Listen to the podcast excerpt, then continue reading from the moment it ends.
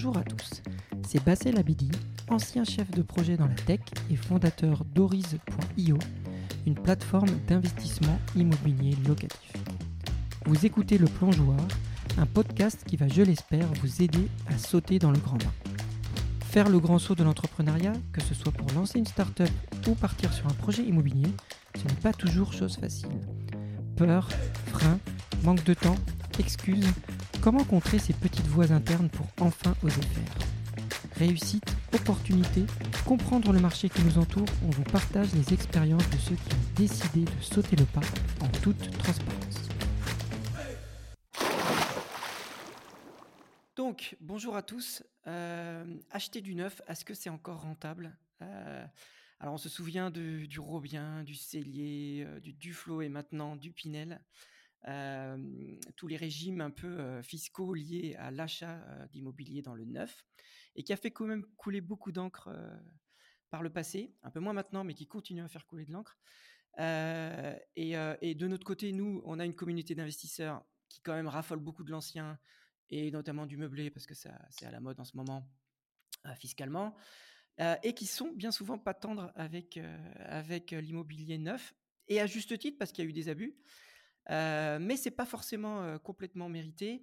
Et donc, on va tirer ça au clair en challengeant mon invité du jour qui est Émeric Evenot. je vais essayer de, de voilà, de, de, tirer tout ça au clair avec lui. Émeric, bonjour. Bonjour Bassel. Alors, première question, je vais y aller un peu cash, c'est bon, qui es-tu et comment tu t'es retrouvé dans la galère du Pinel? C'est une blague, évidemment. Bien sûr. Alors, comment je me suis retrouvé? Je m'appelle de l'immobilier neuf. Du neuf, on va dire plus généralement. Alors, je suis cofondateur de Papillon Patrimoine. Euh, donc, on est une PropTech spécialisée dans l'investissement locatif avec levier fiscal, c'est-à-dire qu'effectivement, on accompagne tous les projets d'investisseurs qui souhaitent défiscaliser, puis aussi également se constituer un patrimoine à travers l'immobilier. Ça, c'est notre métier. Donc, c'est un peu de la gestion du patrimoine, c'est pas juste du, de l'immobilier neuf. C'est voilà. Alors, c'est de la gestion de patrimoine. On fait aussi également du placement, notamment ce qui est en SCPI. Mais surtout, notre approche, nous, c'était de dépoussiérer l'investissement locatif avec le biais fiscal. Tu l'as dit toi-même tout à l'heure, euh, c'est le Pinel a fait couler de l'encre comme le Robien, le Besson, etc.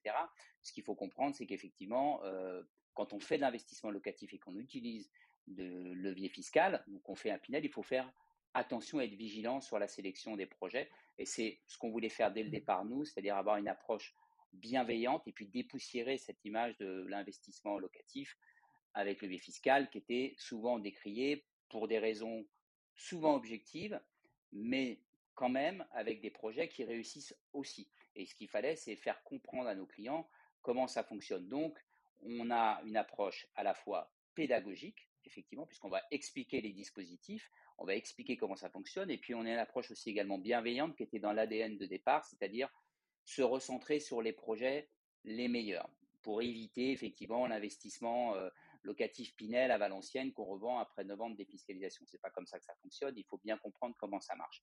Donc c'était l'envie. Moi, comment je me suis retrouvé dans ce milieu-là, on va dire du neuf et de la promotion? En fait, moi, j'ai occupé des fonctions à responsabilité au sein de seloger.com, qui est un peu le site, mmh. le portail immobilier de référence, et notamment à mmh. travers Seloger Neuf, où j'avais euh, en portefeuille bah, la plupart des promoteurs euh, nationaux qui diffusaient leurs annonces. C'est comme ça que j'ai eu cette première approche.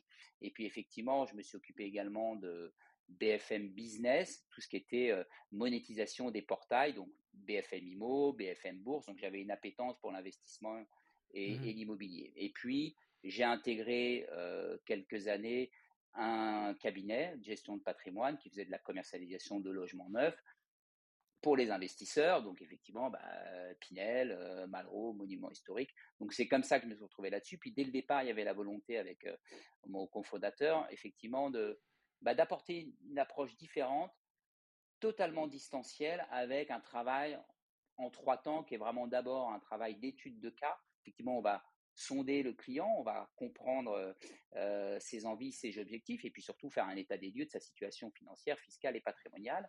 Ensuite, un deuxième rendez-vous, on entre un petit peu plus dans la stratégie et surtout la pédagogie pour expliquer ce que l'on fait, puisqu'on accompagne vraiment les clients à 360. Et puis ensuite, sur le choix des projets, donc un troisième rendez-vous, on, là, on va resserrer sur les meilleurs projets. L'idée, Bassel, c'est pas de sortir euh, le meilleur projet parmi euh, des milliers, c'est de se focuser sur les 10-15% qui font sens. D'accord? Ça, c'est très, très important Mmh. de, de- comprendre ça. Ouais, bon, Et on va on rentrer dans le détail après. c'est Mmh. comme ça que je suis rentré, effectivement, dans, Mmh. la- euh, dans, dans, dans ce- cet univers-là à travers seloger.com et puis BFM euh, Business et BFM IMO notamment, dont, dont j'avais la charge. Ouais, une, bonne, euh, bonne, bonne formation, Bonne école, voilà. Ouais, bonne école. Exactement. Alors, moi, ce qui est marrant, c'est que j'ai lancé Rendement Locatif, donc c'était le nom de notre service avant, hein, qui, qui est- il a Bien été sûr, connu pour, euh, sous ce nom-là, Oui. Rendement Locatif, hein, donc c'était très explicite. Et ce qui est marrant, c'est que Mhm. j'habitais à Paris à l'époque, et, euh, Oui, et je recevais, euh, bah, tu sais, hein, tu commences à avoir un salaire de cadre, tu sors d'école, classique, tu as un salaire de Mhm. cadre, tu te demandes comment tu vas placer ton argent. Et en fait, moi, j'avais dans l'idée d'acheter de l'immobilier. Et assez rapidement, tu te fais contacter aussi parce qu'il y a une espèce de système euh, de, de revente un peu de contact. Bon, après, à l'époque, Bah bon, oui, maintenant c'est un peu mieux maîtrisé, mais à l'époque c'était un peu n'importe quoi. Et en fait, n'importe quoi. Hum, c'est, donc, je sais pas comment on appelle des commerciaux. À l'époque, moi j'étais très jeune. hein. Donc, ils venaient, ch- ils venaient chez moi en fait. Donc, ils venaient chez moi. euh, ils Oui. m'expliquaient par A plus B qu'il fallait défiscaliser, que je payais trop Mhm. d'impôts. Et donc, ils avaient ce rapport. Moi, ça commençait comme ça. hein. Je, j'y connaissais rien à l'immobilier à l'époque. C'est ça qui est très intéressant. ouais. Je, je suis vraiment un cas. euh, alors, j'ai pas acheté à la fin, mais, euh, mais j'explique un peu pour, pour les gens. Et en fait, ils venaient avec un rapport tout fait qui disait bah voilà, ça va être payé par le locataire. Et en gros, tu avais la, la défisque, donc le montant que tu vas gagner tous les, tous les Mhm. ans parce que Mhm. tu vas réduire ton impôt, ce qui est en partie ce qui est vrai, mais. Et donc, ils mettaient tout ça en avant, ils disaient bah, il faut acheter. Puis moi, je voyais le. Le, le coût mensuel, parce que c'était quand même assez, euh, assez transparent, c'est qu'on voyait combien ça allait coûter euh, finalement le cash flow, l'effort de trésor, l'effort d'épargne euh, mensuel. Et c'était euh, 3 ou 400 euros, je sais plus exactement. Et donc, je leur demandais, mais pourquoi ça me coûte encore autant alors qu'au final, ça devrait être une super affaire, etc. Et c'est là, c'est à partir de là. Alors, au final, j'ai pas acheté, donc je n'ai pas donné suite. Et en plus, je me suis dit, bon, bah, c'est gratuit, ils viennent gratuitement et tout, ça sent pas bon, tout ça. Alors, on va, on va, on va rentrer dans le détail après, hein, t'inquiète pas. Oui, bien sûr. Mais euh, ça sent pas bon, euh, je comprenais pas trop. Et c'est comme ça que j'ai commencé à faire Excel, j'ai commencé à calculer, puis finalement, je suis parti sur de Mhm. l'ancien et j'ai j'ai commencé à calculer tous ces chiffres qu'on me montrait. Et c'est là que ça m'a intéressé, c'est là que je- vraiment j'ai commencé à m'intéresser à l'immobilier. Donc, c'est très intéressant. Et du coup, avant de donc euh, pour mieux que les gens comprennent, parce que tout le monde ne connaît pas forcément euh, les, les régimes de défisque neuf euh, et, et l'achat l'immobilier neuf. Déjà, est-ce que tu peux réexpliquer euh, les avantages et les inconvénients aussi euh, du Pinel, comment ça fonctionne, euh, pour, mettre les choses au clair avant qu'on après, parce qu'après on va on rentrer dans le Bien détail. sûr. Alors, juste pour peut-être remettre dans un contexte historique pour tes auditeurs, expliquer d'où viennent ces dispositifs fiscaux, parce que tu les as cités en introduction.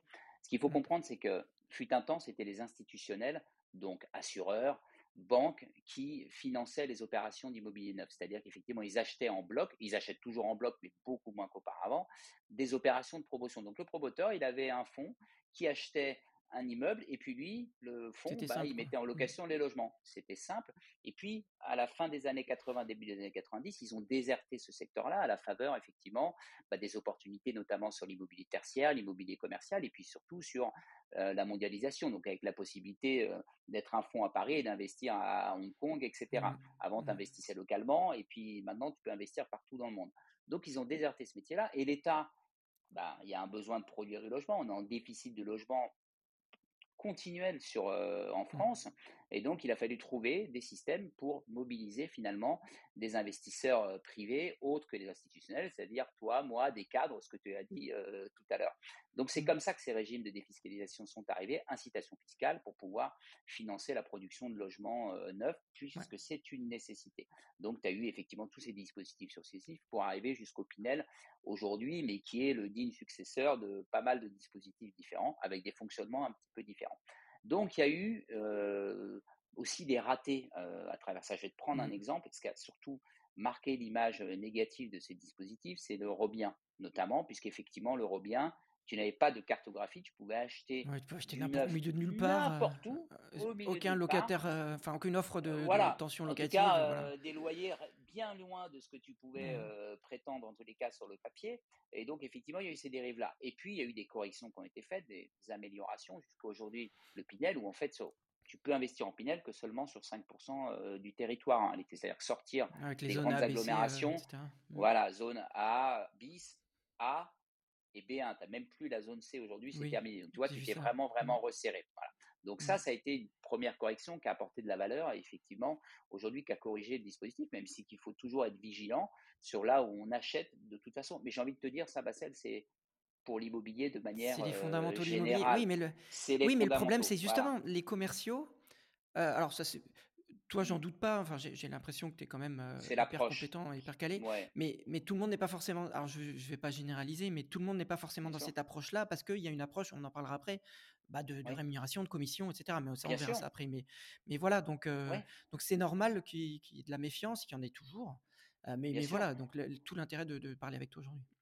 Mais oui, et Bassel surtout, euh, le, ce qui est drôle, ce que tu dis sur effectivement, tu t'es fait contacter parce qu'aujourd'hui tu veux défiscaliser. En fait, tu sais pas où aller. Il n'y a pas une marque forte qui existe pour t'expliquer comment ça marche et ce qu'il faut faire Mm.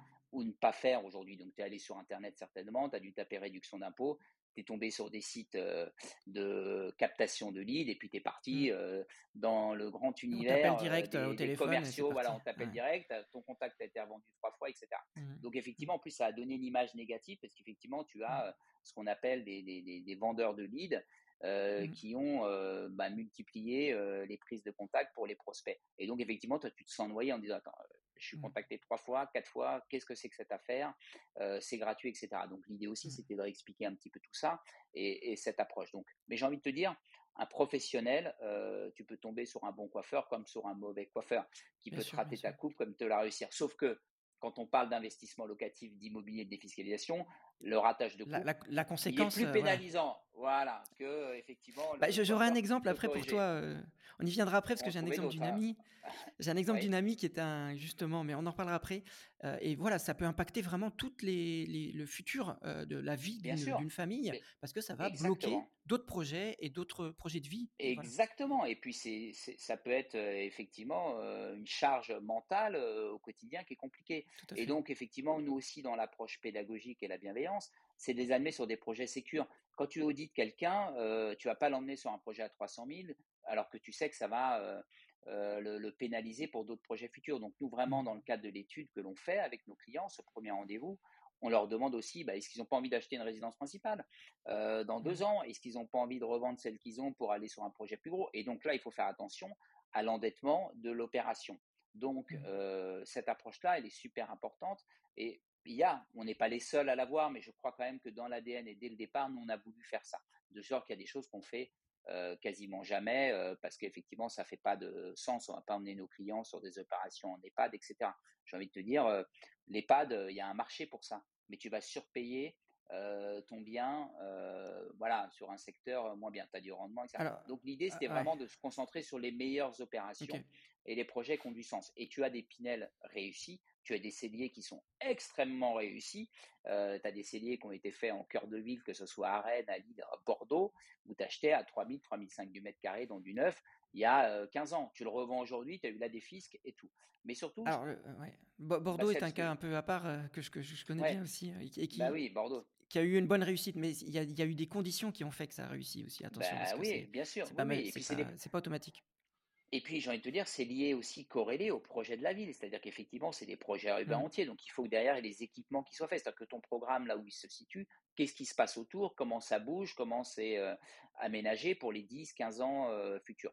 Mais ce Mm. qui donne une image parfois un peu négative, là, tu as parlé d'abord de rendement, toi, c'est ce que tu recherchais, etc.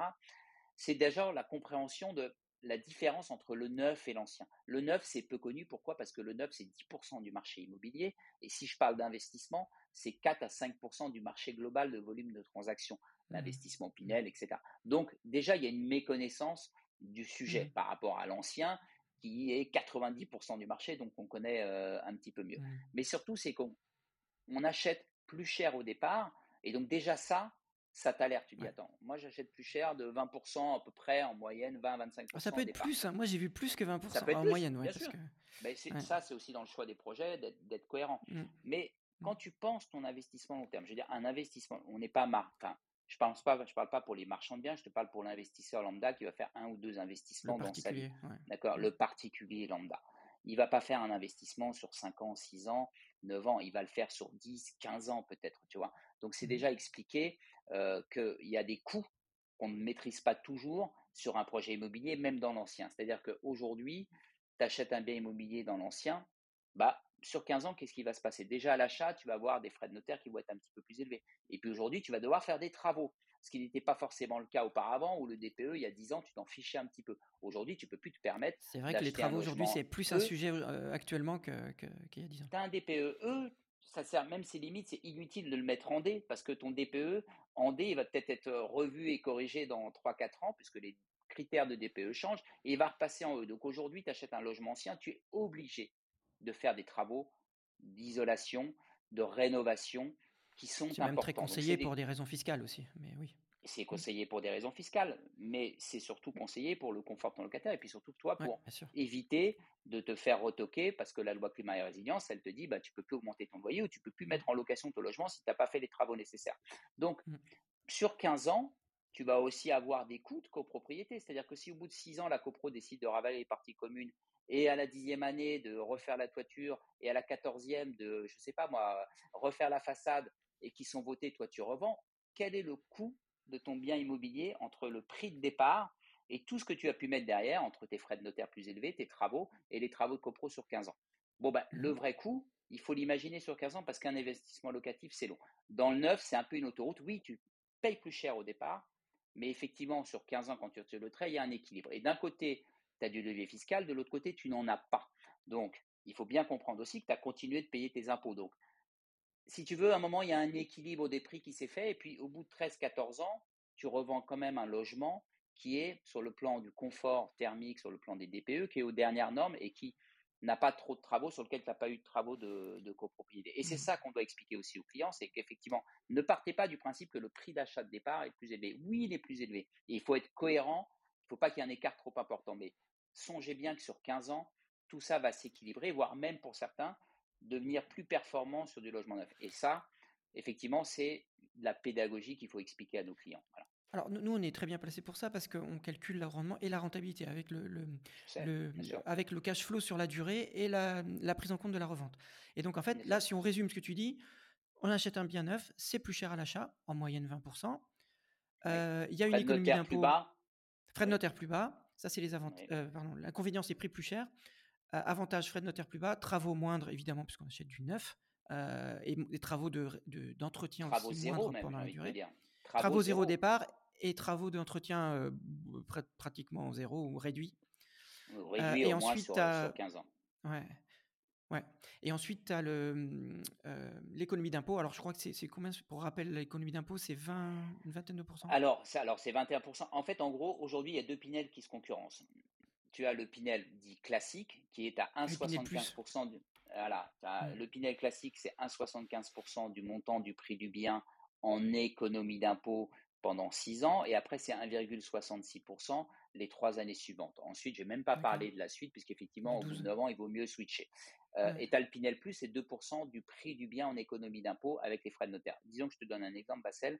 Tu achètes un bien qui fait 200 000 euros, frais de notaire inclus. En gros, tu as 4 000 euros chaque année d'économie d'impôt pendant 9 ans en Pinel Plus. Donc, tu récupères 4 000 euros d'économie d'impôt qui servent à financer ton bien. D'où l'importance de bien regarder la rentabilité de ton, ton achat pour pouvoir avoir des efforts d'épargne à 400 euros. Nous, on a trouvé des efforts d'épargne à une centaine d'euros sur ce genre de mmh. choses. Fiscalité comprise, gestion comprise et euh, assurance locative comprise, 100, 150. Avec les taux un petit peu plus hauts aujourd'hui, tant pis pour les gens, mais on est plutôt à 200, voire 250. Mais on arrive à trouver ce type de projet. Il suffit Donc ça s'adresse. de bien regarder.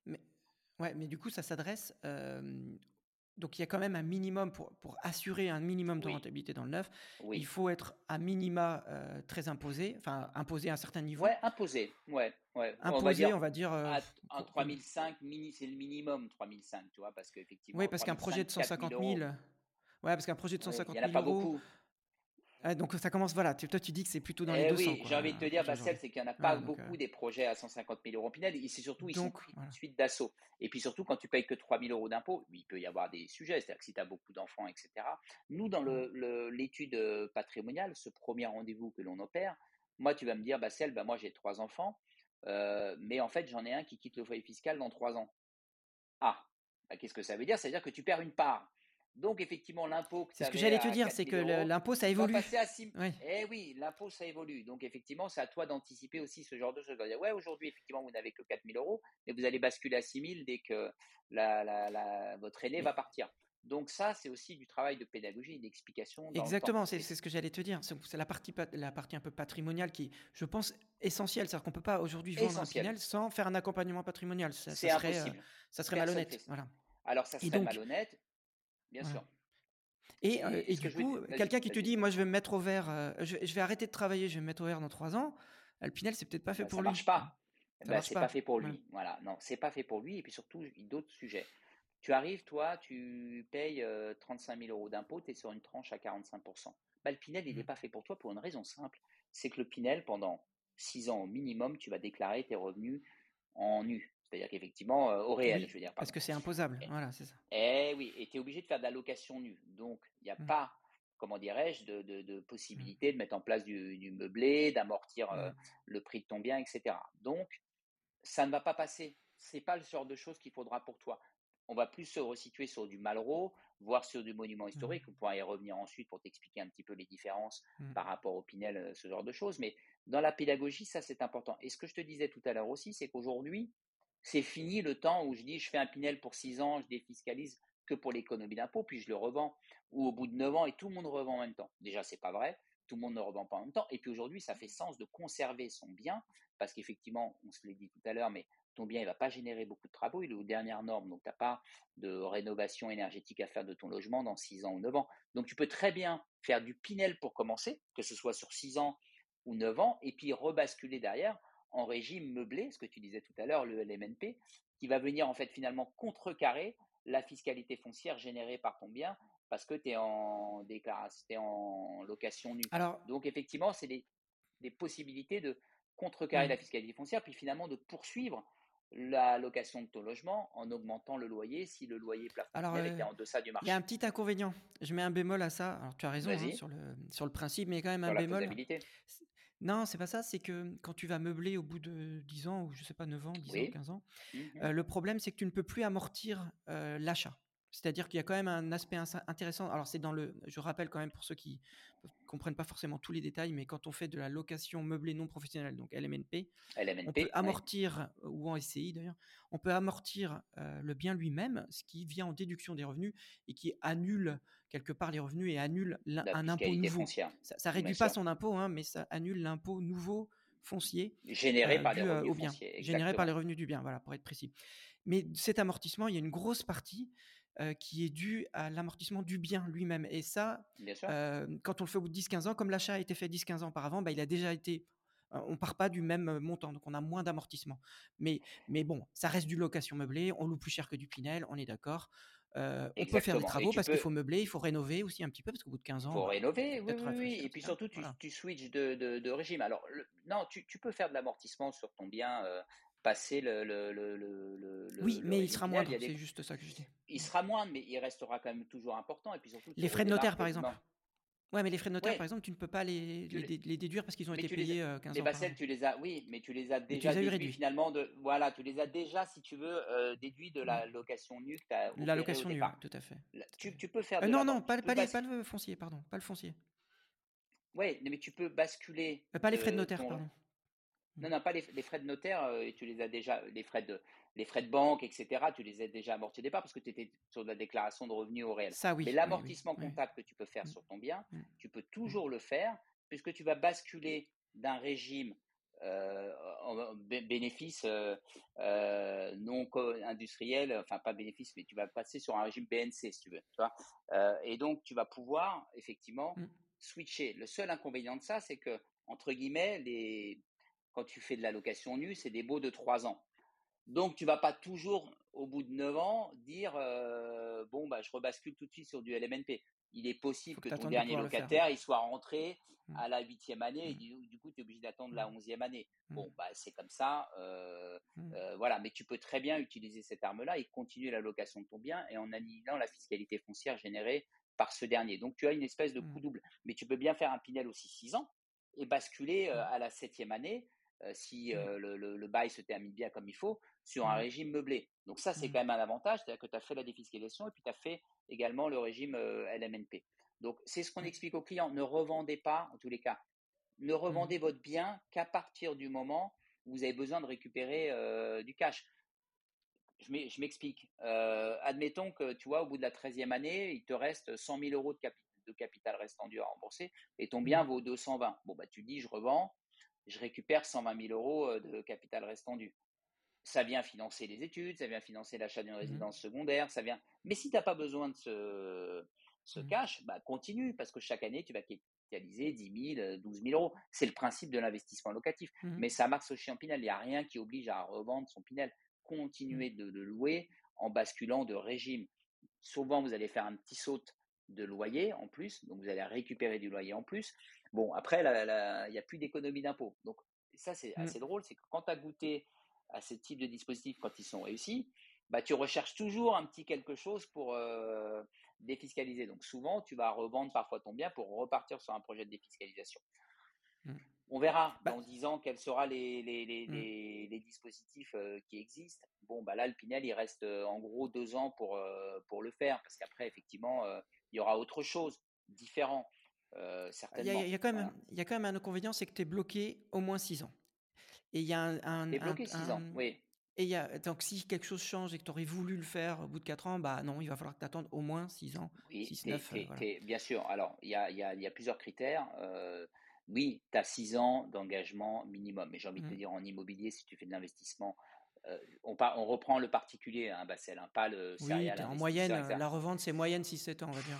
7 ans. Oui, voilà, 7 ans sur un premier achat. Mais là, tu vas pas le faire. Mmh. Quelqu'un qui veut euh, préparer sa retraite, etc., c'est pas un céréal investisseur, parce que si dans l'ancien, tu as fait, Bassel, si dans l'ancien, tu as fait des, as des frais de notaire à 8, tu as fait 25 000 euros de travaux, tu revends au bout de 5 ans, tu as intérêt vraiment, vraiment à avoir acheté beaucoup, beaucoup moins cher avant d'avoir euh, remboursé mmh. déjà ces premiers frais-là. Hein, d'accord? Donc, l'investissement locatif sur 5-6 ans, il est plutôt rare. La plupart des gens vont quand même poursuivre des investissements locatifs sur une dizaine, douzaine, 13, 14 années finalement euh, aujourd'hui. Tu vois, c'est rare mmh. de revendre son investissement locatif tout de suite. Tu vois, des fois, tu achètes ta résidence Je confirme, hein, c'est mon cas, c'est mon cas personnellement. voilà, tu, tu conserves, tu conserves le mmh. bien. Donc, dans l'explication que l'on a du dispositif, de ce que l'on a, on l'explique. Nous, notre force, c'est d'avoir 100% du stock. C'est-à-dire que nous, on peut aller partout. On n'est pas un CGP lambda qui a trois mandats, euh, quatre mmh. mandats avec des promoteurs et qui finalement sortir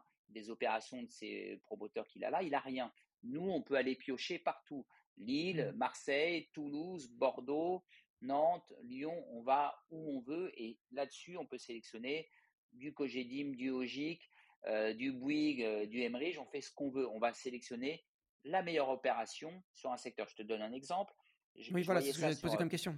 comment tu choisis cette meilleure opération oui, bah bah, Je te donne un exemple. Sur Tour, je ne vais pas citer les promoteurs, mais sur Tour, on avait deux opérations différentes, mmh euh, situées à des secteurs différents, mais il y en a un, tu étais 20% plus cher que le, mmh prix de l'ancien, à peu près. Donc, ce qui était très cohérent sur euh, du, mmh Pinel, hein, une fois qu'on explique tout ce qu'on s'est dit. Puis, as un autre, tu étais à 35, tu à 35, 40. Bon, eh ben, effectivement, on, s'est orienté sur l'autre opération. Je ne vais pas citer les promoteurs, parce que des fois, euh, mmh. ils sont meilleurs. la euh, différence est incroyable. Mais là, c'est-à-dire que là, bah on est du simple au double. En t'imagines la plus-value à la revente, tu perds la moitié de. Bah, non, ah. parce que le, celui qui était à 35% était dans un secteur plus central mais, mais, mais Bassel, le truc, c'est que la rentabilité était la même. C'est-à-dire que comme tu es plafonné en loyer Pinel, oui, que tu achètes pas évoqué, mais on est plafonné à 200 000 ou ton T2 à 180, tu avais le même loyer. Donc effectivement, oui, mmh. tu étais sur un secteur plus patrimonial, mais toi, ce qui t'intéresse, c'est aussi un moment, si tu es froid et cartésien, euh, c'est le rendement de ton opération. Donc il y en a un qui coûtait beaucoup plus cher, finalement, euh, en termes d'effort d'épargne, alors que l'autre tournait tout seul. Et si tu tires le trait sur, euh, sur 10 mmh. ans, 12 ans, 13 ans, moi, quand je faisais une mmh. sortie sans revalorisation, bah, l'opération qui avait le plus marché, c'était celle qui était à 20% au-dessus du prix de l'ancien et pas celle qui était euh, à, 35. Voilà. parce et que ça, ça fait partie du choix. Tu, tu, contrôles. Oui, parce que là, tu as contrôlé l'inconvénient majeur du neuf. Et il faut le dire à tout le monde, aujourd'hui, acheter un bien immobilier, c'est d'abord bien acheter. Bien négocié, bien Toujours. acheté au bon En prix. placement, Euh, exactement. ça, c'est la base de n'importe quel achat immobilier, peu Et importe ancien euh, ou le neuf, système neuf, le fiscs ou pas. ancien ou neuf. Exactement, tout à fait. Voilà, exactement. Donc là, forcément, comme tu as économisé 15%, euh, et forcément, tu as, amélioré le- la rentabilité, euh, enfin le Ouais, rendement, lui, courant, et puis tu as amélioré la rentabilité à la revente. Donc au final, bien sûr. la Non, non, mais plus-value. nous, on a fait, on a fait des opérations avec des efforts d'épargne à cent- une centaine d'euros, mais pas plus. Avec, en fait, la seule, le seul coût, c'était la taxe foncière et la gestion locative. On arrivait à trouver entre l'économie d'impôt et euh, les loyers Mm. perçus des opérations quasi blanches. Nous, on intègre tout, c'est-à-dire qu'on ne ment pas à nos clients en leur disant euh, euh, le loyer, il est à 800, le crédit est à 800, vous n'avez pas de- d'effort d'épargne. Bah non, en fait, c'est pas vrai parce que tu vas faire de la gestion Mm. locative, tu vas pas pouvoir toujours gérer Non, ton bien, euh, tu vas peut-être prendre des assurances, tu vas avoir gens, une taxe Ouais. foncière à payer, etc., etc. Donc, tu as des frais comptables. Enfin, bon, tu, tu sais, si tu fais du LMNP, même dans l'ancien, tu as Ouais. des frais Ah comptables. bah, notre simulateur le calcule, hein, calcule le Pinel aussi d'ailleurs. Mais voilà. mais exactement, voilà. Donc ça c'est très bien. Et, et nous, comme toi, on, effectivement, on a cette vocation à être Mm. euh, un peu euh, dans la techno, à proposer effectivement de l'innovation à travers des outils, des, Mm. des- des simulateurs. Donc c'est aussi pour ça qu'on se rejoint là-dessus. Mais effectivement, euh, l'idée c'est de dire euh, de tout regarder en fait et toujours bienveillant dans notre approche. Et ça, c'est important. Peut-être que si on s'était rencontré à l'époque, bon, à l'époque, j'étais, euh, tu m'as dit, Mm. c'était en 2000, euh, quoi, en 2008, 2009, t'étais Ouah, moi, c'était il y a longtemps là, parce que c'était euh, 2009, c'était ça aurait euh, valu le coup, hein, job quoi. sur le super cellier, quoi. hein. Non, c'était ah bah, ouais, c'était vraiment longtemps.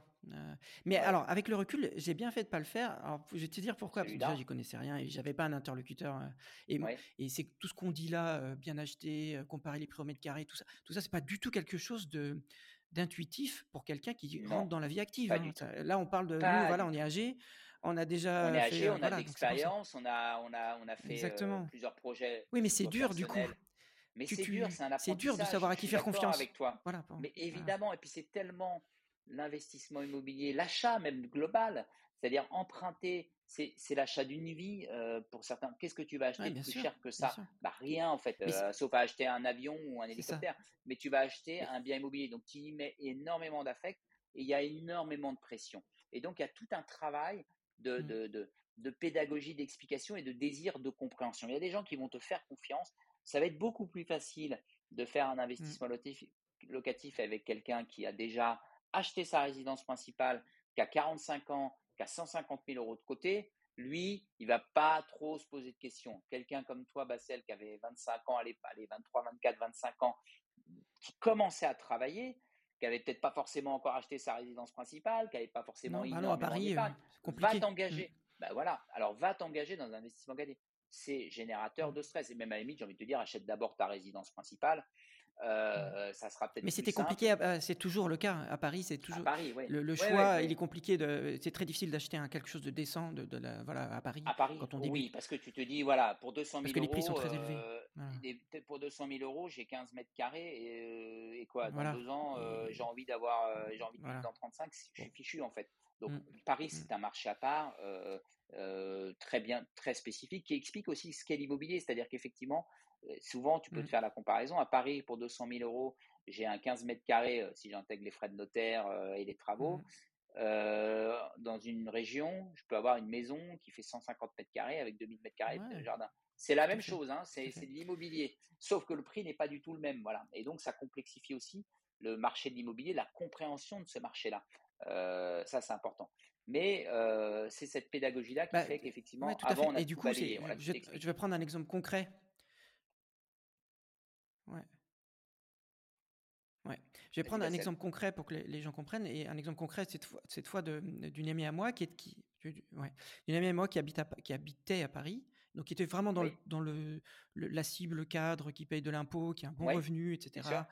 euh, et qui a acheté, alors en 2014, je crois, Oui, 235 000 euros au Bourget, 44 mètres carrés, on va dire, avec un parking neuf, En en Duflo. 2014, d'accord. En Duflo, en d'accord. 2014. Donc j'ai regardé un peu. Ouais. Donc aujourd'hui, elle est un peu, euh, euh, elle est un peu, comment dire, la corde au cou. Pourquoi? Parce que c'est à peu près 700 euros de loyer max. euh, je ne sais plus exactement, c'est à peu près ça. Ouais, Euh, crédit de ouais, ouais. 1300, 1200, crédit de 1250 euros. Euh, et si on regarde les prix aujourd'hui sur Meilleur Agent, j'y suis allé juste avant de, faire cet enregistrement, et on est à 3400 euros du mètre carré en moyenne. Donc peut-être qu'il est un peu au-dessus de la moyenne, mais bref, si on prend la moyenne, ça fait 150 000 euros. il y a un parking, donc c'est peut-être plus que ça évidemment, mais on est loin de 230. Il y a eu une baisse puis une hausse.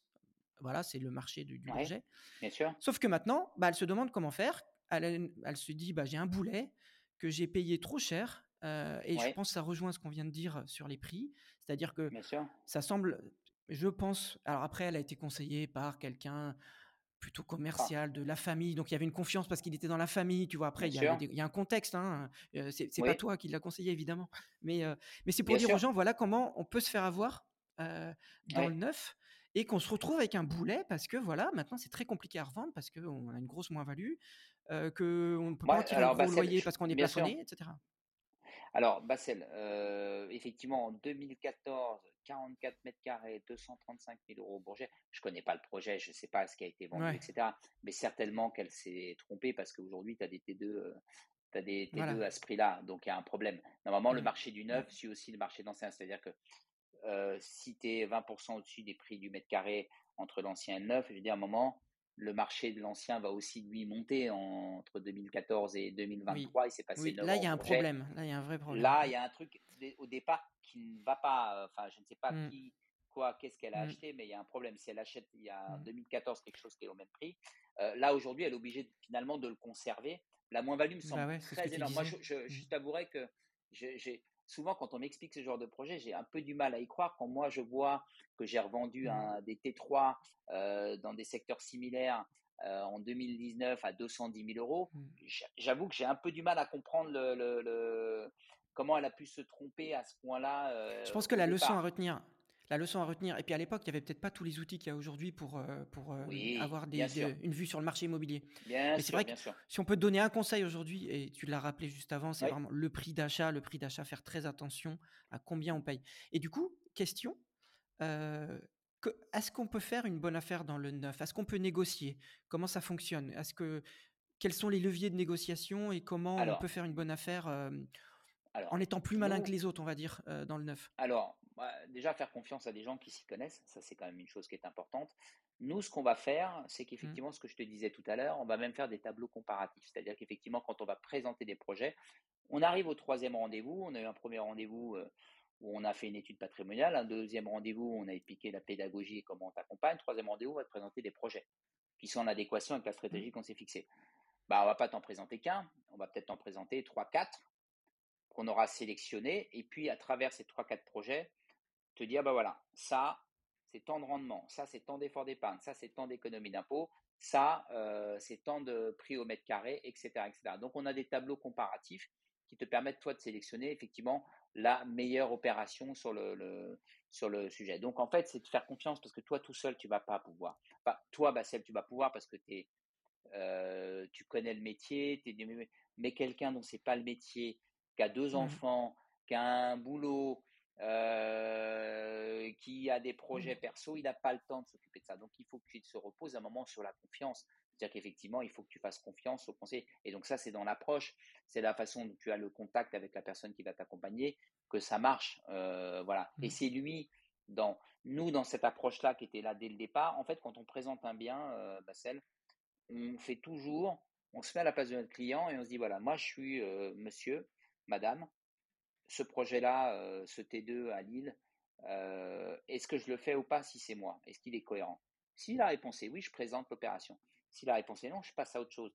Et c'est pour ça que nous, on se tire un peu les cheveux euh, pour sélectionner des projets. Pourquoi? Parce qu'aussi, on a tellement de choses à vendre qu'effectivement, on a un marché qui est pléthorique. Donc, nous, on a des outils mmh. qui nous permettent effectivement, avec des, de, la data, de dire, OK, ouais, ça c'est cohérent, prix au mètre carré, ça c'est ça, c'est ça, c'est ça, ça. OK, ça, ça, va, ça vaut le coup. Ça c'est cohérent de faire ça, cette opération-là bien. Et même dans une, dans une opération, sur une même résidence, tu as des logements, même surface, qui mmh. sont meilleurs que d'autres. Tu vois ce que je bah, veux dire? as la terrasse en haut, le, le rez-de-chaussée en bas, euh, avec le, euh, petit jardin. Si un beau jardin, il est plein sud, il est plein nord, etc. Donc mmh. nous aussi, on va sélectionner. Sur, hier, c'est marrant, je faisais l'exercice sur une opération en LMNP, parce qu'on fait aussi du LMNP sur du neuf, hein, ça fonctionne aussi très bien, avoir de la colocation sur du neuf, ça c'est très très fort, parce qu'effectivement, là pour le coup, quand tu fais de la colocation, le neuf c'est souvent placé bien placé près des facs, près des écoles, etc. Donc la colocation dans le neuf, ça marche très bien. Pourquoi? Parce qu'effectivement, un, tu as un logement confortable, tu as peu de charges de copropriété, euh, les locataires ne vont pas payer beaucoup d'électricité, etc. Et puis ils vont être bien dans leur, euh, dans leur résidence. Donc en LMNP, ça mmh. marche très bien, notamment pour les clients qui n'ont pas d'objet de défisque ou qui sont à l'étranger et qui finalement veulent investir en France parce que quand même malgré tout, si tu es expat, investir au Vietnam ou investir euh, en Australie, c'est quand même un peu plus compliqué quand tu es français. Mais si tu veux investir en France, tu as aussi une notion de ne pas avoir à gérer finalement les travaux, ce genre de choses qui nécessitent d'être présent et d'être là. Donc souvent, le neuf peut aussi, au-delà de la mmh. défiscalisation, être intéressant, notamment sur de la colocation ou sur du meublé, on en fait de, plus en plus. Donc, euh, mmh. l'objet, euh, la question que tu avais, Bassel, c'était de dire comment tu es vigilant finalement sur les prix, etc. Bah, c'est de faire confiance à ton conseiller, en fait. C'est surtout ça, en fait. Et c'est d'être confiant dans l'approche, tu vois, euh, et dans la pédagogie. Tu vas le voir tout de suite, toi, des chiffres. Si Bassel, je te montre un truc où tu as 500 euros d'effort d'épargne. Et comparer les prix. À 30% au-dessus, qui est à 30% au-dessus du prix du marché ou 35%, tu vas me dire, mais Émeric, ça va pas, en fait, ce que tu me proposes, sais où je gagne? Si j'arrive avec quelque chose de cohérent où tu vois que je suis à, à 20% à peine, voire, voire, mais des fois, moins, moins, hein, Bassel, on a trouvé des choses où tu as 10% de différence avec le marché de, de, de l'ancien. Ce qui est compliqué aussi, c'est souvent mmh. dans le neuf, tu vas pas tout prendre en compte. Tu vois, dans l'ancien, tu n'as pas toujours un parking. Ça, ne faut pas me raconter d'histoire. Tu achètes dans l'ancien, euh, ou du bel ancien dans le cœur de Bordeaux, ton parking, tu l'as pas. Donc tu dois comparer ce qui est Ah oui, il n'y a pas de parking. Effectivement, pas de parking, tu as un petit balcon, l'autre, tu as 10 mètres carrés de balcon, tu as euh, effectivement un parking, etc. Donc c'est toujours pareil, il faut comparer ce qui est comparable. Euh, donc les vrais prix, aussi. Mais, si, tu trouves, agents, si tu trouves, net vendeur hein, sur, sur les meilleurs agents, c'est net vendeur, bah, celle des prix. Hein. C'est pas les prix frais d'agence inclus, hein. c'est les prix net vendeur et c'est ça ne reste que mais, des mais si tu trouves, oui, oui, si tu trouves 10% de d'écart avec l'ancien, c'est génial parce que là tu te rapproches vraiment du. Ah bah, on en a. Bah, voilà, tu, tu, améliores grandement ta rentabilité. On en trouve. Tu vois, si on intègre le prix Carki et qu'on le, on le retire, on arrive à du 10, 12, 13, 14%. quand tu vois, quand tu n'as que 2% de frais de notaire avec ça, on a trouvé des opérations extraordinaires à Lille, même en Ile-de-France, on en a mmh. trouvé. Voilà. Mais il faut bien les chercher, bah, moi, ça prend du temps. Ouais, bah moi je donne cet exemple parce que malgré tout, bon, c'est vrai que notre simulateur il va montrer que dans 80% des cas, le LMNP ancien va être plus intéressant que le Pinel si on regarde juste sans, sans, faire cet effort de prix, de recherche, etc. Maintenant, si on fait l'effort de recherche et de prix, j'aime bien le cas de Bordeaux parce qu'en fait, si tu achetais, si tu avais acheté du Pinel, il y en a eu plein des programmes dans le centre, il y en a encore plein euh, dans le centre de Bordeaux. Tu achetais du neuf, l'écart n'était pas trop important entre l'ancien et le neuf, et en plus ça a explosé pendant euh, quelques années, ce qui fait que bon, le, neuf a été une super affaire. En plus, c'est acheté dans le centre, donc ah toujours pareil dans l'immobilier. Les, fondamentaux bien achetés au bon endroit, etc. bah oui, là ça marchait. Puis en plus, tu avais la terrasse, euh, ben voilà, tu as tout gagné et tout va bien. quoi. Mais est-ce que tu avais un exemple donc c'est possible, on est d'accord. Tu l'avais à Rennes. Voilà, tu l'avais ailleurs. moi, je connais Bordeaux, donc je le dis. Tu vois ce que je veux dire, voilà. bah oui, parce que ça a explosé partout. Et si tu avais acheté euh, à Bordeaux, euh, euh, mais vraiment loin, bah, tu te serais trompé. Il y en a un qui a réussi, l'autre qui a mmh. raté, en fait, finalement. Tu vois ce que je veux dire? Donc, effectivement, mmh. c'est le choix, l'emplacement. Mais tu peux te mmh. tromper aussi dans l'ancien on va pas se raconter d'histoire. Tu peux te tromper à mal calculer le coût de tes travaux, n'avoir pas fait attention à ta copropriété qui finalement va générer aussi beaucoup de travaux. Moi, j'ai de l'ancien et j'ai euh, ravalement de, de façade. cette année, là, on a fait la totale. J'ai pas, j'ai été président du conseil syndical, donc j'ai voté tous ces genres de choses et j'ai amené à ce genre de choses. Donc j'en avais conscience. Mais effectivement, en charge cette année, moi, j'explose mes charges dans l'ancien. Donc, et j'ai pas fini parce qu'on va faire les, escaliers, etc.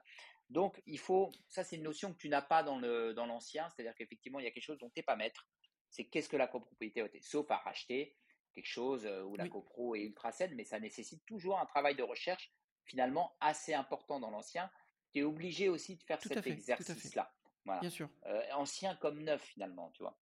Ça c'est important. Et euh, Par contre, j'ai une question pour toi, c'est que moi, j'ai souvent constaté que dans le neuf, euh, je ne parle pas des travaux, parce que là, évidemment, hein, c'est neuf. euh, je ne parle pas des Mmh, travaux de rénovation ou d'amélioration. Je mmh parle des charges courantes, c'est-à-dire, euh, Oui, j'ai remarqué souvent que dans le neuf, souvent, ce sont des résidences. Alors, maintenant, elles sont petites, c'est-à-dire qu'elles sont, on fait plus des grosses. Ouais, résidences, mais malgré tout, ce sont des ouais, résidences où tu vas avoir des services, donc de l'ascenseur, un jardin derrière à entretenir, euh, des espaces communs, peut-être un gardien, etc.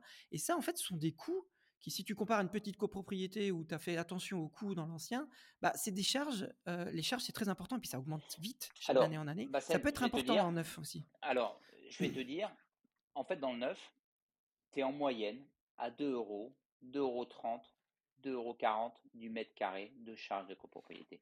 Jardin, pas jardin, il faut regarder évidemment. Si tu as un parc de, de, de 3 hectares, ça va changer la donne. Mais en vérité, non. Tes charges de copropriété, elles Mm, sont régulièrement, souvent inférieures. Sauf si tu me dis, j'ai une petite copropriété dans l'ancien, on est quatre copropriétaires et on vote jamais aucun travaux et on fait attention et finalement, on n'a pas de gardienne, on n'a rien, etc. Mais dans le neuf, souvent, tes charges de copropriété sont quand même assez réduites et puis tes coûts d'énergie. mm, Pensons quand même, ça c'est important, aux locataires. C'est-à-dire qu'effectivement, si tu veux être concurrentiel dans l'ancien, tu es obligé de faire des super travaux pour ton locataire, mm, parce qu'effectivement, tu n'es pas le seul à avoir un bien euh, dans l'ancien à louer. Donc, mm. euh, dans le Ouais, il neuf, faut se tu différencier. Mm, viens, dans le neuf, tu as quand même des charges de copropriété. Non, ça, vraiment, pour le coup, elles sont réduites. Tu as des, des consommations d'énergie, des factures d'énergie qui sont réduites en tant que locataire ou, ou habitant, hein, tout simplement. Donc ça, c'est quand même important. Tu n'entends pas ton voisin parce que c'est isolé. T'es pas C'est euh, vrai que les escaliers, t'entends Mm, l'ascenseur, etc. Non, tu es vraiment dans un cocon quand tu es chez toi. Même limite pour certains, il peut faire très chaud.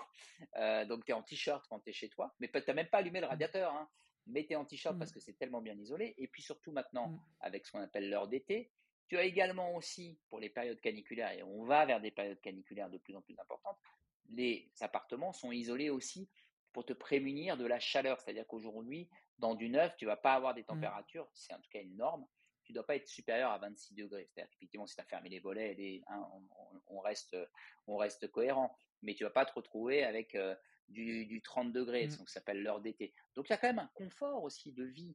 Je veux dire, Ouais, quelqu'un qui visite, quand tu visites dans le neuf, je te dis la vérité, euh, le premier qui visite l'appartement, il le loue tout de suite. Donc ça, c'est quand même aussi, il y a une attractivité du neuf. Ah oui. Tu as une résidence c'est sécurisée. Mais c'est pour ça qu'on. Oui, c'est pour ça qu'on pousse à la rénovation quand on fait du meublé. Eh oui. On pousse à la super rénovation, c'est-à-dire à faire un truc eh oui. où on se sent bien, évidemment. Tu te sens bien, et puis surtout, tu vas pas avoir au bout de trois ans ton locataire qui va te demander à te faire des travaux. Donc, tu es obligé, si tu fais de la location euh, meublée, de, de bon, d'amener des meubles, de, de mmh. mais c'est un coût. Voilà, il faut tout dire. C'est, mmh. Tu peux pas regarder un investissement en disant ouais, en fait j'ai juste acheté mon appartement 180 et puis l'autre je l'ai acheté 210. En fait, celui à 180 il est mieux. Mmh. Bah pas forcément parce que ça se trouve celui à 210 tu avais beaucoup moins de travaux à faire. Euh, il était prêt à louer alors que l'autre il n'est pas prêt à louer. Il faut que tu mettes en gage des coûts euh, de financement, etc. Donc il faut regarder tout ça. Et aujourd'hui, soit tu as l'argent pour faire les travaux, soit tu les finances dans l'emprunt. Bah, si tu les finances dans l'emprunt, euh, tu es sur des taux à 3, euh, 3,5. Alors, il y a aussi quelque chose qui est important, c'est que les avantages fiscaux qu'on a dans le neuf, tu l'as dit pour le Pinel, tu les retrouves aussi dans l'accession, d'accord? Et donc, nous, on accompagne aussi des clients dans leur projet d'accession, que ce soit la TVA réduite, notamment pour les investisseurs dans le neuf, alors c'est sous certaines conditions de sectorisation, etc. Mais quand tu fais, tu achètes du neuf en TVA réduite, c'est-à-dire 15% en dessous du prix du neuf, en fait, tu te retrouves quasiment à 5, 7, 8% près sur les prix du marché de l'ancien. Et en plus, tu as le Prato zéro derrière. Tu peux expliquer le, le, l'histoire ouais. de la TVA Parce que je suis pas sûr tout. Alors, la TVA réduite, c'est-à-dire que c'est sous condition de ressources. Quand tu achètes du neuf, toi, tu es jeune, euh, jeune euh, cadre ou même jeune travailleur. Mmh. Tu gagnes, évidemment, quand tu démarres euh, ta carrière, moins de revenus que tu n'en gagnes des ans plus tard. Donc, sous condition de ressources, tu as le droit d'acheter du neuf. Au lieu de payer ton logement avec une TVA à 20%, parce que c'est du neuf, donc mmh. tu achètes un logement, je ne sais pas, qui fait, euh, dont il y a 30 000 euros de TVA, bon, bah, tu l'achètes euh, à 5% des 30 000, en gros, tu as ta TVA qui est réduite. C'est-à-dire qu'au lieu de l'acheter à 20% de TVA, tu l'achètes à 5,5% de TVA. Donc ton logement, tu vas l'acheter moins cher. Euh, parce que c'est du neuf et parce que tu as le droit sous conditions de ressources. Si les gens veulent comprendre les conditions de ressources, ils peuvent aller sur Papillon Patrimoine et regarder, on a un, un, un calculateur d'éligibilité à la TVA à 5,5 et au prêt au zéro. Mais quand tu cumules TVA à 5,5, c'est-à-dire que tu achètes 15% en dessous du prix du marché du neuf. C'est-à-dire que toi, tu arrives, tu as le droit à ton logement qui vaut 200 000, bah, finalement, tu l'achètes 170 déjà. Donc, tu arrives quasiment au prix de l'ancien. Là-dessus, tu viens ajouter ton prêt à taux zéro parce que souvent, quand tu as le droit à la TVA 5,5, tu as le droit au prêt à taux zéro.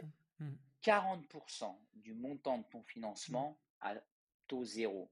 Quand tu es sur des taux à 3 à 3,5, ça veut dire qu'effectivement, en résidence principale, parce que tu sais, dans la, quand tu achètes en résidence principale, c'est toi qui payes les intérêts d'emprunt. Euh, c'est 100% pour toi, hein, les intérêts d'emprunt. Alors que quand tu fais du locatif, ils sont quand même, un, amortis. Mmh. Et deux, euh, c'est le locataire qui va te les payer. Bon, mmh. bah, en résidence principale, en accession, c'est imbattable par rapport à de l'ancien. L'accession dans le neuf, si tu as les conditions de ressources et d'aide, parce que 50% du marché du neuf, c'est de la, 50 voire 60%, c'est de l'accession. Hein. C'est la Ça, c'est intéressant. Mmh. Voilà, c'est-à-dire qu'effectivement, et d'ailleurs, et d'ailleurs, tu peux acheter ta résidence principale et que ça devienne un locatif euh, plus tard. Et eh oui, tu peux. Euh, Alors après, c'est sous si tu as bénéficié de la TVA 5.5 ou du sous condition. Mmh. Sous condition, il faut attendre 6 ans pour certains, ou il faut s'être paxé ou se dépaxer entre temps. Bon, ça, effectivement, il y a pas mal de mmh, conditions. Mais nous, on fait aussi beaucoup. Je te dirais que 20% euh, des opérations immobilières que l'on fait sont en, accession en résidence principale. Et ça va aller croissant parce que les gens commencent à comprendre qu'effectivement, acheter dans du neuf, ce que tu as dit tout à l'heure, tes jeunes tes jeunes acheteurs, bon, bah, tu vas pas acheter tout de suite ta maison euh, de 5 pièces avec ton jardin.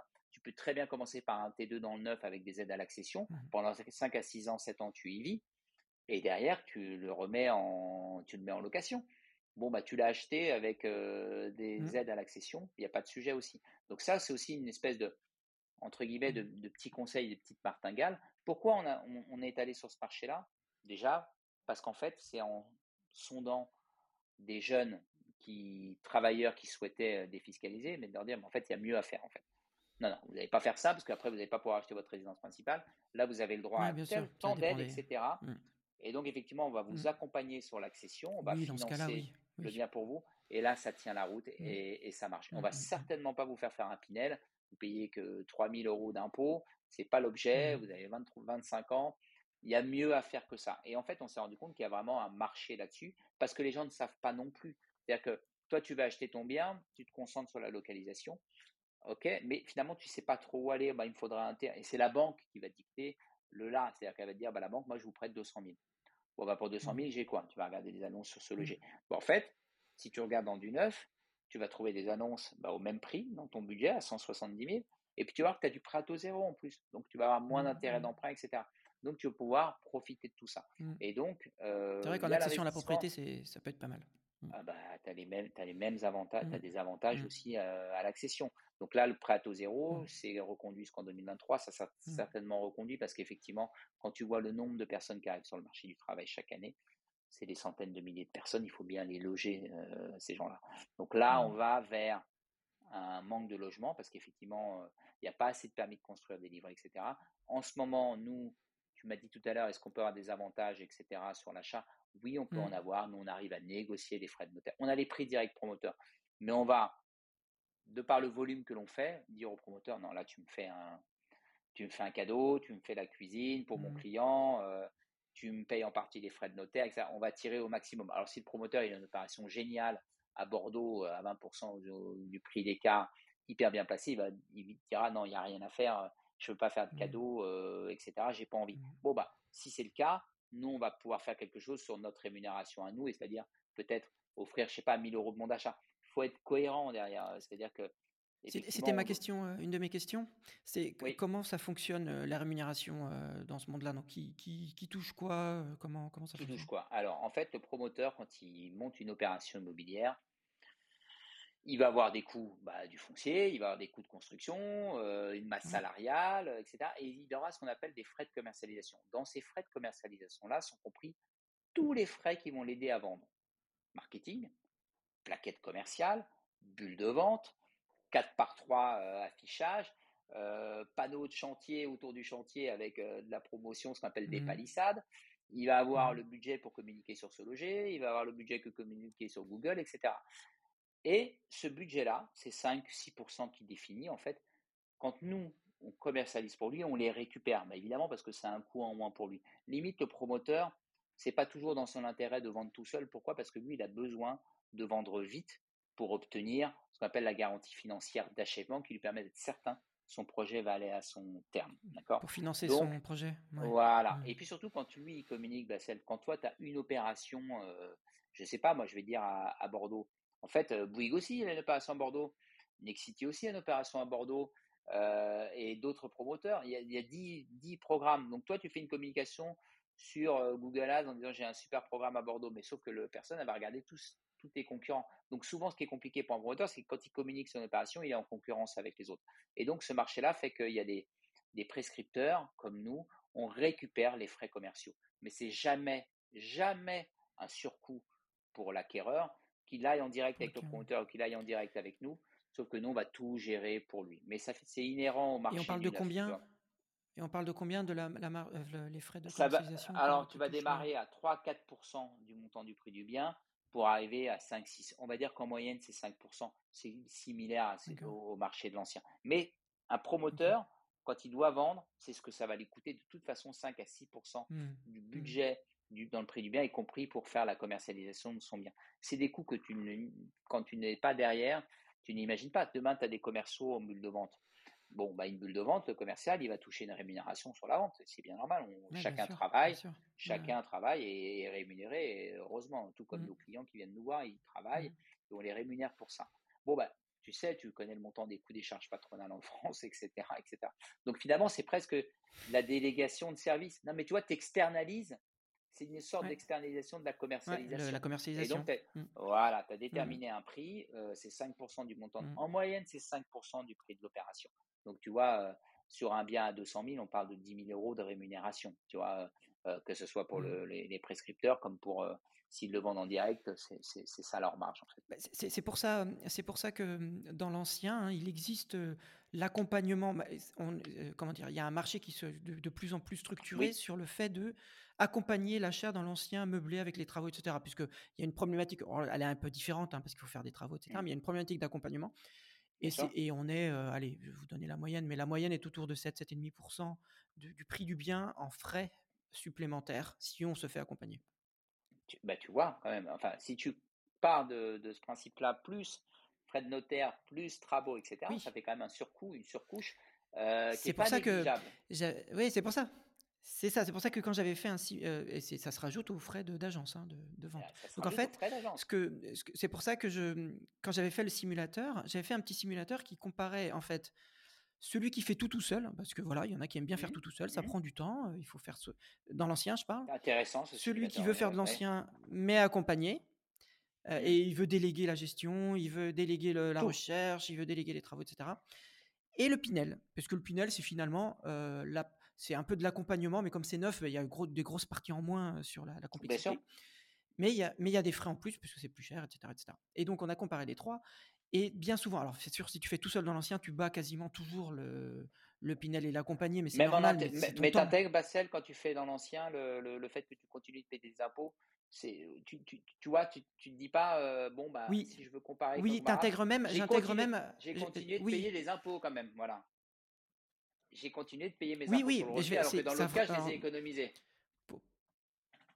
Alors pour ceux qui me connaissent, euh, c'est, alors je te, je te, donnerai, euh, on pourra le mettre peut-être dans le, euh, le, lien vers ce simulateur, mais en fait, tu me connais, je suis ultra précis. Enfin, les gens me connaissent, mmh et donc ça prend vraiment tout en compte. C'est-à-dire le plafonnement de loyer dans l'un cas ou pas de l'autre, les travaux, même une enveloppe de travaux d'entretien annuel. ça prend en compte le prix d'achat un peu plus cher évidemment. Ça prend en compte le, ce que tu disais, l'impôt, évidemment, donc l'amortissement au cas MNP, la réduction d'impôt dans le cas du Pinel, on compare tout. Par contre, ce que je voulais dire, c'est que par contre, l'accompagné et le Pinel, bah, des fois, le, bah, le, c'est, kiff-kiff. Parce qu'en fait, finalement, on, a à peu près l'équivalent. Euh, et puis des fois, c'est peut-être faire mieux. Mais parce que là, tu viens de m'expliquer qu'il faut trouver le bon programme, bon prix, etc. Ah mais, on a des choses. Mais moi, moi, je faisais une moyenne. Moi, je te donne la moyenne. Maintenant, si tu commences à chercher et être minutieux dans ta recherche, et tu, vas réussir, tu, peux réussir à faire mieux dans la. Puis Bassel, tu connais les chiffres. Hein, euh, ce qui va compter, c'est les chiffres que tu as mis au départ. Après, les chiffres, tu peux parfois leur faire mmh. dire. C'est-à-dire qu'effectivement, si, tu du postulat de départ, euh, euh, si tu as mmh. mis tu ne peux pas dire une opération meilleure qu'une autre, ça dépend de ce que tu as fait au départ et quel chiffre tu as mis en fait dans ta, dans ta recette. Bien sûr, bien sûr. Et les chiffres peuvent bouger d'un projet à un autre. Ce qui est, disons, Après, plus compliqué il faut affiner pour son projet. On est d'accord. Voilà. Tu vois, Bacel, c'est compliqué sur 12-13 ans d'imaginer les coûts dans l'ancien euh, parce que tu sais qu'aujourd'hui, par exemple, voilà, tu peux faire des hypothèses. Ok, bon, il y a au moins, au minimum chaque année, il y a en gros 1000 euros euh, voilà, pour 10 mètres carrés de travaux, de mmh. copropriété, ou j'en sais rien. Mmh. Et tu dis, bon, mmh. voilà, sur 15 ans, j'ai minimum eu 30 000 euros de travaux. Bon, je viens les mettre, euh, j'ai dû les financer et les, et, les sortir. Là, ce qu'il y a aussi, c'est que, toujours pareil sur le neuf, en fait, le neuf est intéressant parce qu'effectivement, au-delà du confort que tu apportes à ton client et euh, sur le plan de ton locataire, sur le plan de la vie, hein, parce que c'est important et ça compte, Maintenant, il y a des notions quand même, effectivement, sur le plan écologique, c'est-à-dire qu'aujourd'hui, tu as des nouvelles normes qui arrivent, notamment dans la construction, mmh. c'est-à-dire qu'on va réutiliser comme isolant dans du neuf, notamment bah, des isolants euh, en, plus respectueux de l'environnement. Par exemple, on va utiliser du bois, mmh. alors quand on va utiliser des matériaux euh, qui étaient mmh. plus, euh, on va dire, sur l'impact carbone plus coûteux, etc. Donc, tu as aussi parfois du sens également sur le plan éthique, même si je sais que toi, moi, on est on est très dans les chiffres, mais tu as une génération qui arrive qui est soucieuse de ce genre de détails. Donc effectivement, euh, la production mmh. d'énergie, les économies d'énergie, ça compte pour eux. Et d'avoir un logement vertueux, ça compte aussi euh, également. Mais là, c'est surtout là, on demande, et là, l'État, à travers la loi climat résilience, vient taper sur le logement en lui-même. C'est-à-dire qu'elle vient dire, vous avez intérêt à faire des travaux, entre guillemets, euh, de mmh, faire baisser les coûts d'énergie parce que sinon, on va vous bloquer. On va vous interdire de mmh. louer, on va, on va vous interdire, dans le meilleur des cas, d'augmenter le loyer, et puis dans l'autre cas, on va même vous interdire de louer.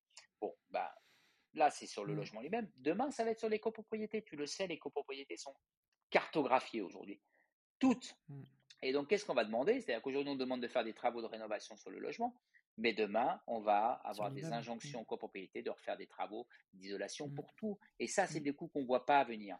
Euh, tu vois? Et, et, ça, effectivement, c'est un espèce de une tranquillité. Je sais que je paye dans du neuf j'ai un effort d'épargne de 150, 200 euros par mois, mais je sais que pendant 13, 14, 15 ans, on m'en demandera pas plus. Voilà. Et donc, je suis cohérent, je l'achète 200 000, pas l'histoire de 235 000, le truc à, que, que je savais même pas qu'il y avait ces prix-là en 2014 euh, au, Bourget, parce que moi j'ai vendu mmh. des T3 euh, 30 000 euros en dessous en 2019. Donc je me pose quand même des questions mmh. sur, euh, sur qui lui a, mmh. lui a proposé ça. Mais bon, à l'époque, on était moins regardant, et là, tu as raison, ça fait partie. Mais aujourd'hui, c'est impossible, parce qu'avec Internet et les données qui existent, tu as suffisamment de recul et d'infos, même si tu es newbie, même si c'est compliqué pour toi d'appréhender ça parce que tu n'as pas forcément toujours le temps, ça nécessite quand même que nous, on te montre par l'exemple et on t'explique ça. On montre le marché, on fait des tableaux comparatifs. Donc, on apporte cette valeur ajoutée des chiffres qui on vient valider par les chiffres, etc. Mais euh, mmh. l'environnement, ça compte.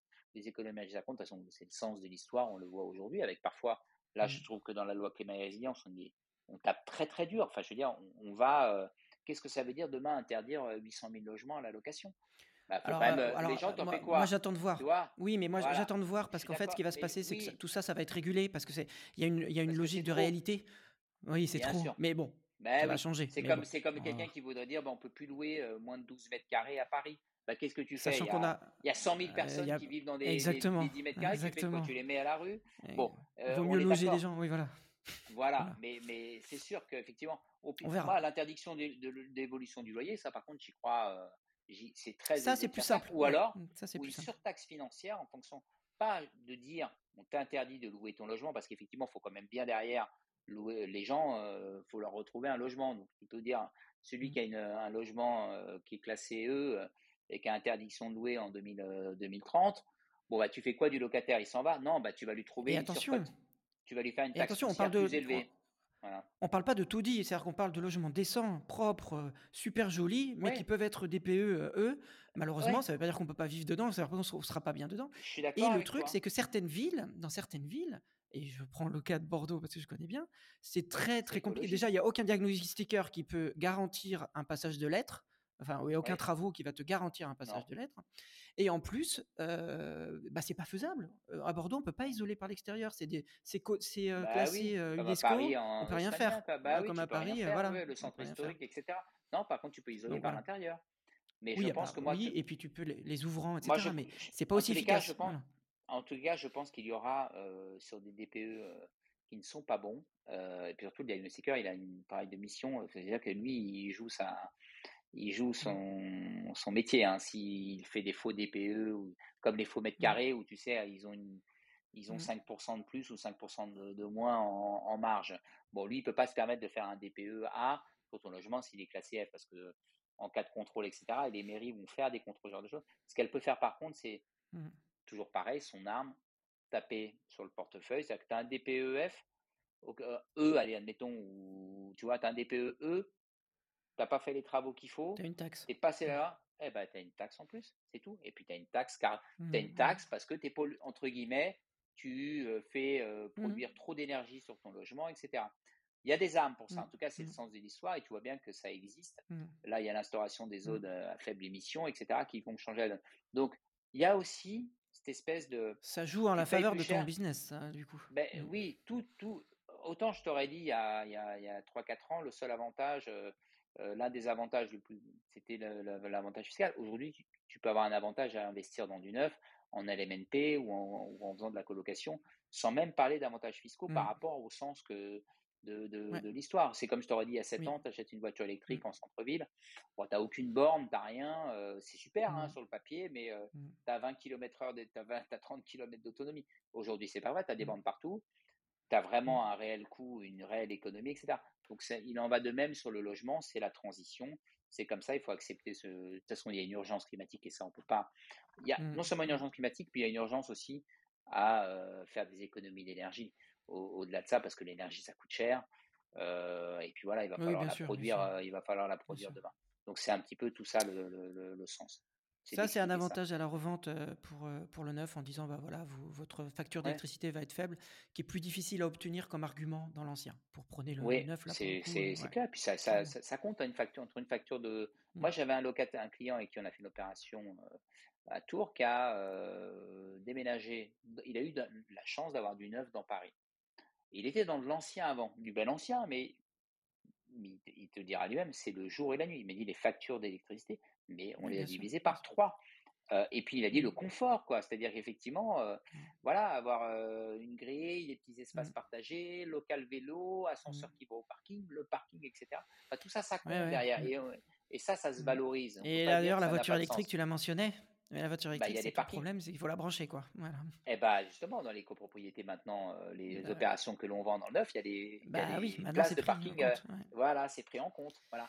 Bon, bah Pour l'avoir vécu, ce c'est compliqué à mettre en place dans, un, dans une vieille copropriété, mais voilà. C'est très beau, hein, le Non, mais moi, je vis dans de l'ancien, donc ça a du charme aussi, Par contre, oui, tu as le euh, charme. j'ai- Je ne l'ai pas évoqué, mais tu as le charme de l'ancien, le charme, qui quand voilà. même, Ah, c'est beau le voilà, charme. Et puis la fa... Alors moi, la beau. façade extérieure, par contre, je vis pas dedans. Donc moi, c'est très bien. J'aime bien rentrer dans un immeuble qui est beau, Ouais, etc. ouais, Après, c'est qu'il faut que ce soit à l'intérieur, que ce soit bien sûr, bien sûr, que ce soit joli. Mais euh, Alors, mais oui, oui. Après le neuf, euh, il y a oui, comme ça, euh, c'est peut-être un peu moins joli entre guillemets. Il y a... enfin, ça n'a pas le charme de, de l'ancien. ça n'a pas le Ça même charme, pas. d'accord.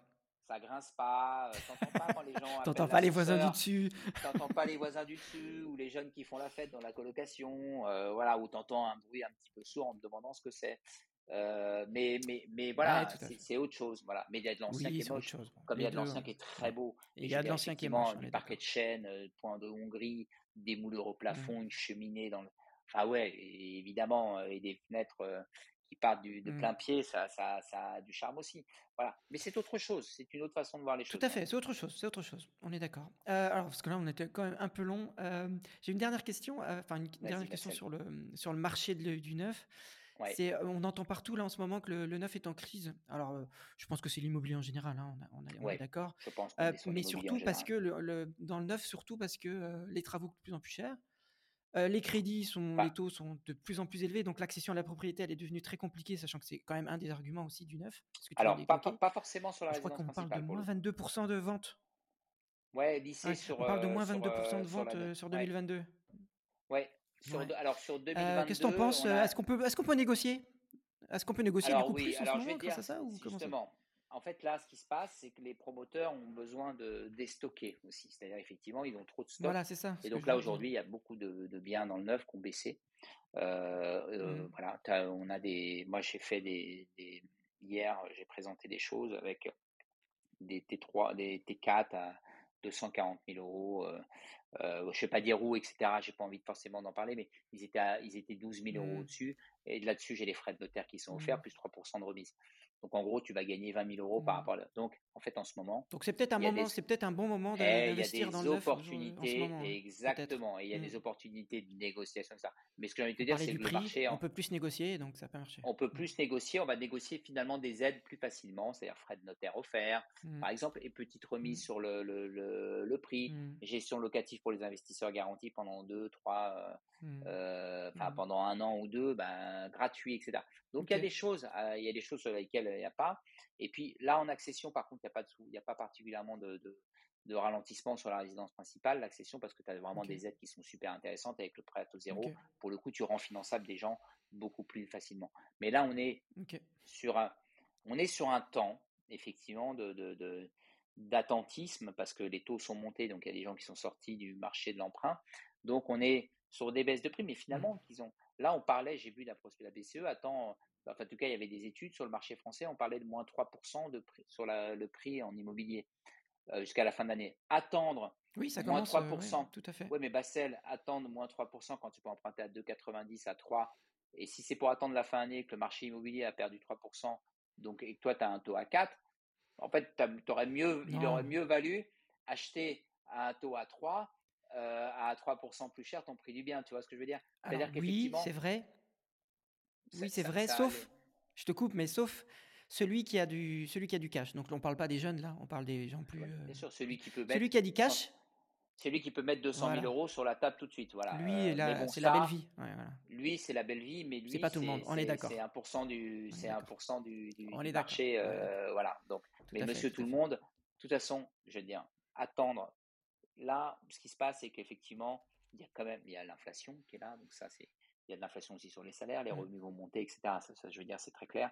Donc à un moment, c'est-à-dire que même si les taux remontent, euh, les salaires montant, finalement, la baisse de prix ne va pas être si impactante que ça. 3%, moi, je trouve ça assez ridicule. Qu'est-ce que ça veut dire 3% de Oui, mais c'est baisse peut-être sur que le début. Ça va immobilier baisser Tu plus. vois, sur 200 000, tu Oui, parles de, oui. de 6 000. Mm. Je sais pas, parce que en même temps, si demain, verra. Mm. euh, si, si, si demain, euh, effectivement, ça se calme sur le marché, si ça se calme sur le, le- le climat, euh, on va dire, politique, qu'il y a des accords de paix, que finalement l'inflation se restreint un petit peu, que la BCE baisse ses taux, tu as On n'a pas de boule de cristal. On n'a on pas de boule de cristal, on sait pas. Ce qui compte en immobilier, c'est mieux vaut acheter euh, Quand on peut le faire un- et bien quand on acheter, peut le on faire, bien acheter que d'attendre trois ans. C'est toujours trois ans de Tout à perdu fait. tout en à- ouais. capitalisation parce On que le temps va vite. euh, voilà, donc euh, donc c'est Mm. plus euh, Mm, c'est mm. plus ça. hein. Tout à fait. On est d'accord, on est d'accord. Alors, dernière question, parce que ça fait déjà 1h10, là, je vois au chrono.